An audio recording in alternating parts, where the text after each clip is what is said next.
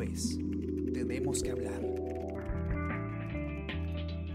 Hola a todos, ¿qué tal? ¿Cómo están? Espero que estén comenzando muy bien su día. Yo soy Ariana Lira y hoy tenemos que hablar de la ley agraria, porque finalmente, tras pues semanas eh, de mucha incertidumbre, de muchas idas y vueltas en este tema eh, tan complejo que, se origina a raíz del paro agrario, bueno, que se origina mucho antes, pero que digamos explota a raíz del paro agrario, eh, hay ya, el Congreso aprobó ya una nueva ley agraria. El problema es que esta nueva norma no ha generado acuerdo entre las partes, no es una norma que se ha conseguido con consenso. Esto evidentemente puede traer distintos problemas y vamos a, ver un poco qué es lo que ha pasado. Israel Lozano, periodista de economía del comercio, ustedes ya lo conocen muy bien, eh, es el que ha cubierto este, este tema y nos va a contar pues qué ha pasado en el Pleno.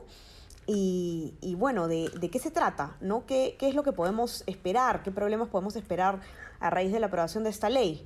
Eh, así que nada, vamos de frente con el tema. ¿Qué tal, Isra? ¿Cómo estás? Bienvenido, después de tiempo. ¿Qué tal, Ariana? Un gusto siempre volver por aquí.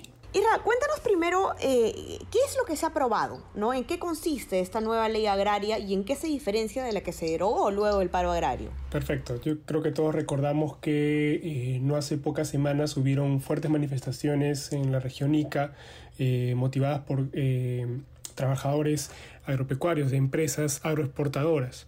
Eh, básicamente quienes reclamaban eh, las condiciones, eh, por mejores condiciones de trabajo en las que ellos se encontraban, ¿no? empleados. Todo ello motivó la discusión sobre la ley de promoción agraria que finalmente fue derogada el 4 de diciembre. Esa derogación ha dado paso a, a, un nuevo instrumento, a un nuevo régimen que es el que se ha aprobado hoy en el Congreso. ¿no?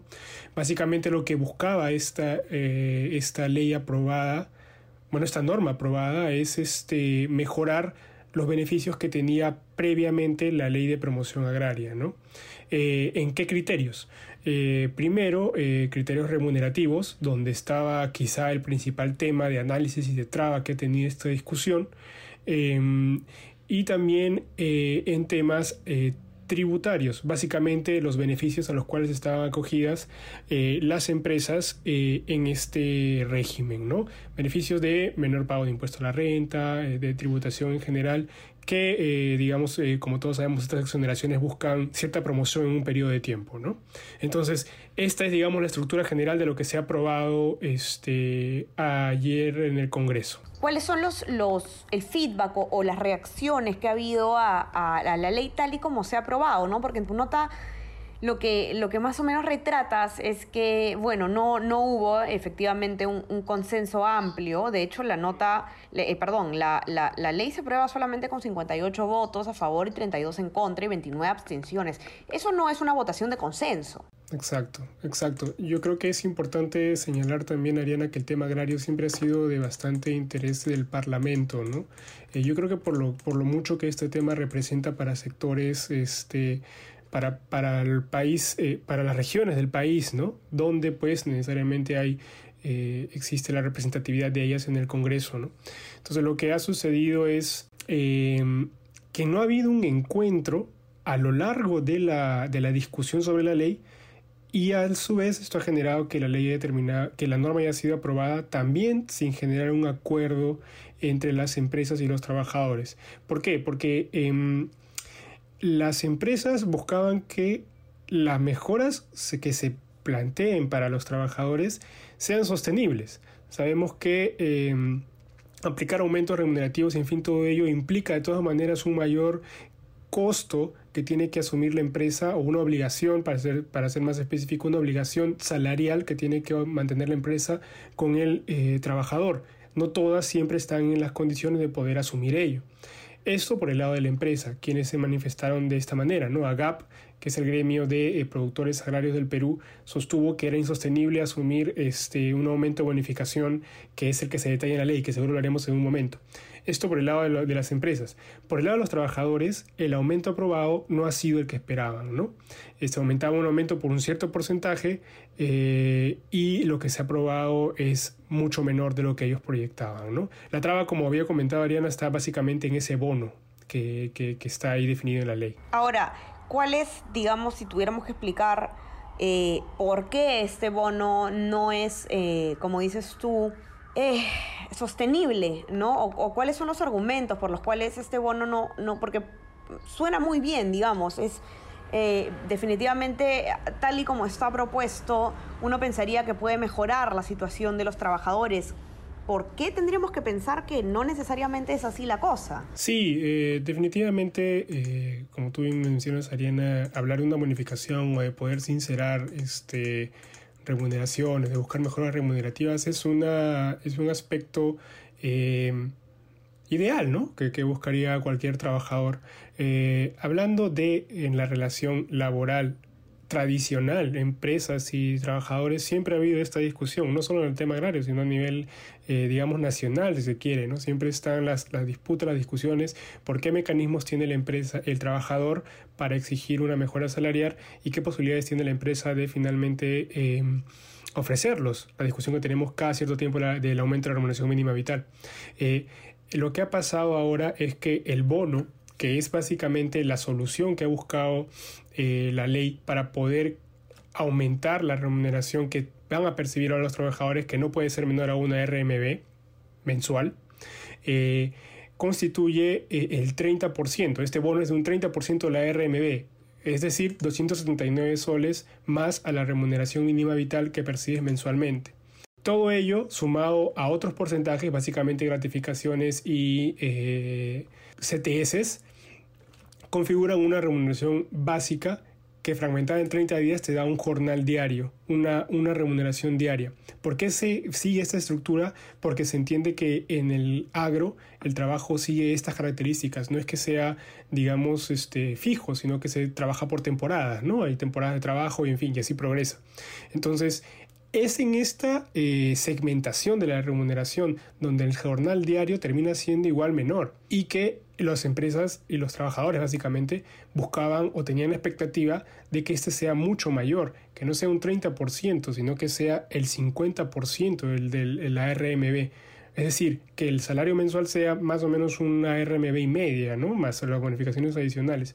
Entonces esto te, te configura un mayor salario. Eh, ahí, el descontento de los trabajadores, el descontento de las empresas es básicamente que estás añadiendo un bono que si bien no es remunerativo, es decir, no se usa para calcular otros tipos de beneficios, es un monto más. Es un, es un pago más que tienen que asumir mensualmente en función a sus, eh, obligación con sus trabajadores. Y las pequeñas empresas formales, eh, que son 2.000, según ha precisado la GAP, no siempre pueden sostener esta, esta nueva bonificación. Eh, hay un tuit de Waldo Mendoza, ministro de Economía, que explica bastante claro ese tema. ¿no? Si tú aumentas las, las, los montos que las empresas tienen que eh, asumir por sus trabajadores y esto se hace insostenible, no siempre vas a poder contratar al mismo ritmo. Y al no contratar al mismo ritmo, porque se resulta todo insostenible, vas a, vas a terminar despidiendo a personal. Y lo que vas a terminar es generando un montón de trabajadores que buscan empleo, eh, digamos, el empleo ideal, que es justo lo que dice Waldo, este, el ministro de Economía, eh, muchos trabajadores buscando el empleo ideal y empresas que no pueden o no saben cómo hacer para contratar a personal bajo las nuevas condiciones porque se les es insostenible. ¿no? Yo creo que es un, es un tema que, si bien es cierto, se habla, eh, se está discutiendo hoy a raíz de la ley agraria, es toda una problemática, una discusión general sobre las relaciones laborales, ¿no? Sobre la relación laboral en el país, ¿no? Y que, bueno, ahora se, se trae al tema agrario. Ok, claro. Eh, de hecho, el, el, el, ministro de Economía Mendoza ha estrenado Twitter, eh, ha estrenado pues una cuenta del Twitter, de Twitter justamente para poder explicar este tipo de, de cuestiones, ¿no? Que es, es, de verdad que algo, algo, algo bueno, algo que saludar. Eh, ahora, ¿qué es lo que, lo que pasó en el Pleno Isra, porque no fue pacífica la cuestión, ¿no? De hecho, hasta eh, un congresista del Frente Amplio pidió, el congresista Lenín Checo, según yo he podido leer en tu nota, pidió eh, una reconsideración de voto. La cosa no ha sido para nada pacífica. Sí, eh, ha sido sorpresa para los propios parlamentarios, debo decir que incluso para los que estábamos siguiendo la, la discusión en el Pleno, se había ya aprobado Después de, digamos, este, varias, varias discusiones, recoger comentarios, casi tres textos sustitutorios que tuvo que elaborar la Comisión de Economía buscando una fórmula final, eh, y esta había pasado a votación y se aprobó con la, con la votación que, que consignamos, este, Ariana, en la nota, ¿no? que, que, tú, que tú mencionabas. Poco tiempo después, eh, la presidencia dio cuenta de, de, pedidos de reconsideración y en ellos figuraba el del congresista Lenin Bazán, eh, quien pidió una reconsideración de la segunda votación de la, de la ley. ¿no? Em, ¿Por qué? Porque sostenía que lo que habían aprobado eh, ya había generado incomodidad entre los trabajadores y entre las empresas. Eh, básicamente hacía mayor alusión a los trabajadores, que no se esperaba un bono de ese tipo, e inmediatamente empezó a soltar, eh, a comentar eh, propuestas que, de, que buscarían incluirse, digamos, para, en una eventual reconsideración, en una segunda votación de la norma, ¿no? O sea, quería cambiar toda la, estructura de lo que ya se había aprobado. Eh, fue sorpresa para muchos parlamentarios y finalmente, como vimos en la votación, hubieron ahí siempre los chocos que eh, estamos acostumbrados a ver en el Congreso, comentarios sobre, sobre cómo es que se lleva la práctica parlamentaria, ¿no? Entre ellos mismos, eh, pero finalmente se rechazó y se descartó. Lo que pasa, lo que sucede de aquí en adelante, eh, salvo que, y vale la pena decirlo, salvo que pase cualquier otra cosa, porque todavía en, el Pleno, este, o que decía el Congreso, la norma pasa ahora al Ejecutivo y son 15 días para poder observarla promulgarla, ¿no?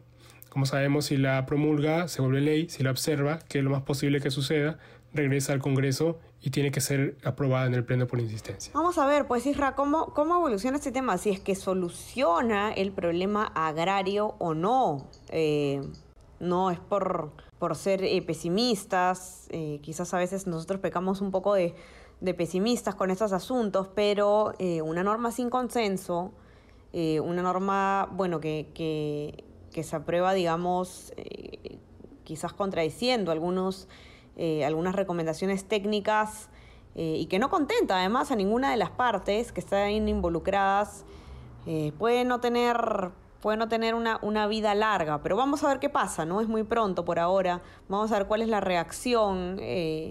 la reacción de, los sectores involucrados finalmente, ¿no? Y, y, y, es un tema que definitivamente se tiene que evaluar con, con este con pinzas, ¿no? Porque estamos hablando de un sector alta, alta diríamos que ha sido de producción fuerte en el país.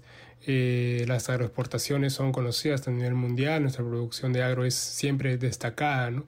Y es ese, es esa, es ese buen, digamos, este desarrollo que tenía el sector el que ha permitido también la mayor contratación de personal, ¿no? Frenar eso en un escenario actual como el que vivimos de una recuperación económica de todas maneras merece ser evaluado con pinzas, ¿no? Cualquier cambio podría revertir en contra de, todos los trabajadores en general, ¿no? Sin duda. Estaremos atentos, pues, entonces, a qué pasa con eh, el, problema agrario a partir de la aprobación de esta nueva ley agraria, eh, que después, pues, de, dos décadas, ¿no? Cambia la, si no me equivoco, Israel cambia la, la legislación en este tema. Sí, es una, una legislación este, antiquísima sobre, sobre la ley que finalmente ha sido ya revisada ahora, ¿no? Veremos entonces qué pasa. Eh, ustedes, para que puedan enterarse de todo lo que ha pasado, los detalles sobre la ley, pueden leer la nota de Israel en nuestra versión impresa, los que tienen acceso, y si no, también está en nuestra web, elcomercio.p. Ya saben que tenemos todas las novedades del coronavirus, novedades electorales, etcétera, también en nuestra web. Y suscríbanse a nuestras plataformas. Estamos en Spotify, Spreaker, SoundCloud y Apple Podcast para que puedan eh, escuchar todos nuestros podcasts. No solamente tenemos que hablar. Y también ya saben que se pueden suscribir a nuestro WhatsApp El Comercio Te Informa si es que quieren recibir lo mejor de nuestro contenido a lo largo del día. Isra, que tengas un, lindo día y mil gracias por estar por acá. Un abrazo, Ariana. Saludos a todos. Cuídense todos y que tengan un muy buen día. Un abrazo. Chao, chao. Conversamos. Esto fue Tenemos que hablar. Esto fue El Comercio Podcast.